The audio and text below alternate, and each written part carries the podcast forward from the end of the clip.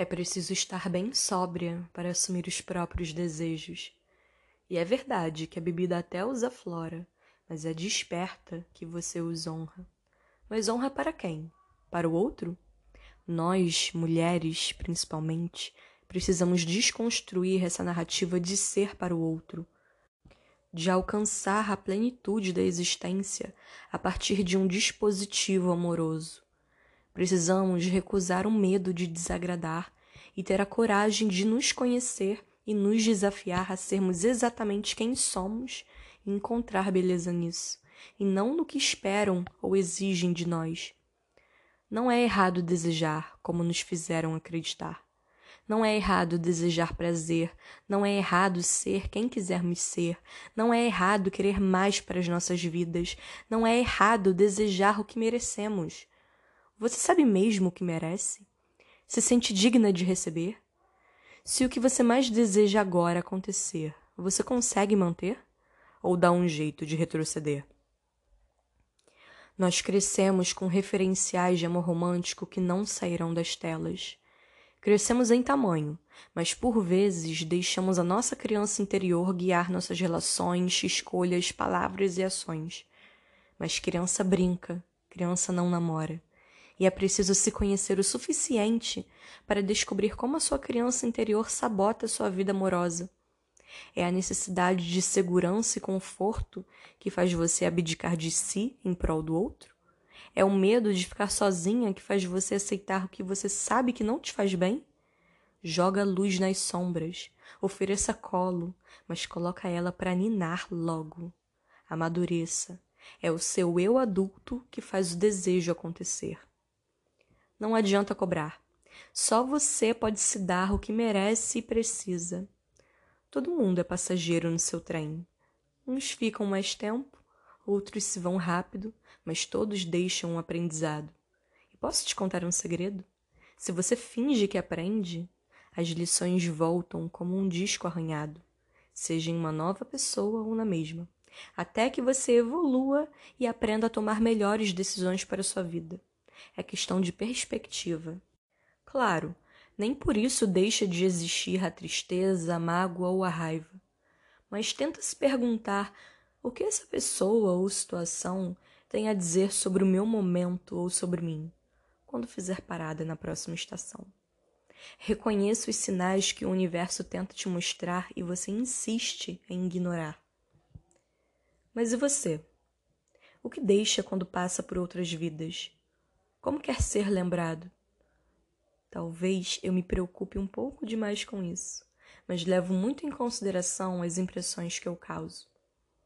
Não é questão de querer agradar, mas ter paz na consciência ao me deitar. Por isso reconheço erros, demonstro o quanto me importo, sempre falo o que sinto que precisa ser falado e liberto o meu afeto. O que o outro pensa de mim é só o que o outro pensa de mim mas meu desejo e compromisso interno é de sempre iluminar qualquer vida que cruza a minha. E isso eu só posso fazer sendo fiel a quem eu escolho todo dia ser, buscando sempre melhorar.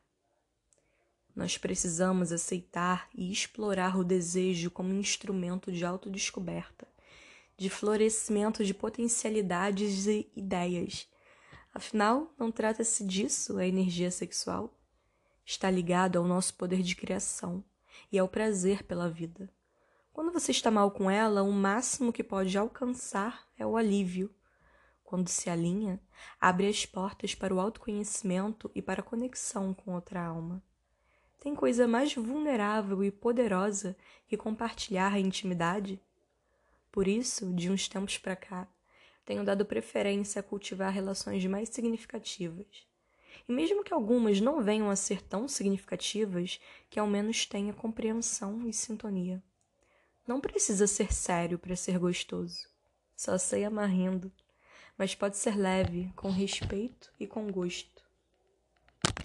Só que você só consegue desejar de modo pleno o outro quando deseja a si mesmo com intensidade, quando sua mente está alinhada com o corpo você consegue se movimentar em direções inimagináveis. Por isso, às vezes é preciso se recolher, pôr os pensamentos e a vida no lugar. Senão você não consegue nem flertar. Os seus princípios, quem faz é você. Não é uma competição, mas eu não duvidaria do poder energético de dois corpos compartilhando da mesma vibração. Priorizar o próprio prazer pode ser revolucionário. Só é preciso ter cuidado para não fazer do outro objeto ou meio de elevar o próprio ego. Respeite suas vontades, respeite seus limites, respeite seus princípios, respeite também os afetos. Faça o que for, faça consciente. Da mesma forma, você só consegue desejar se aceita e desfruta da vida, se explora suas individualidades, sua criatividade se usa seus dons e habilidades para acrescentar algo ao mundo. Não se lamente pelo que não aconteceu do modo esperado, ou por não saber quanto tempo pode levar. Faça mais do que tu gosta, do que preenche tua alma. Ocupa sua mente com o que pulsa no seu coração. Logo as coisas se alinham.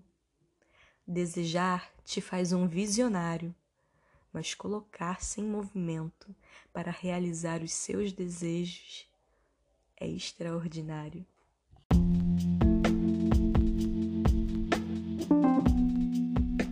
Se você gostou desse episódio, então compartilhe e ajude a alcançar mais pessoas. Siga também no Instagram o Ser Toda Poesia para mais conteúdos.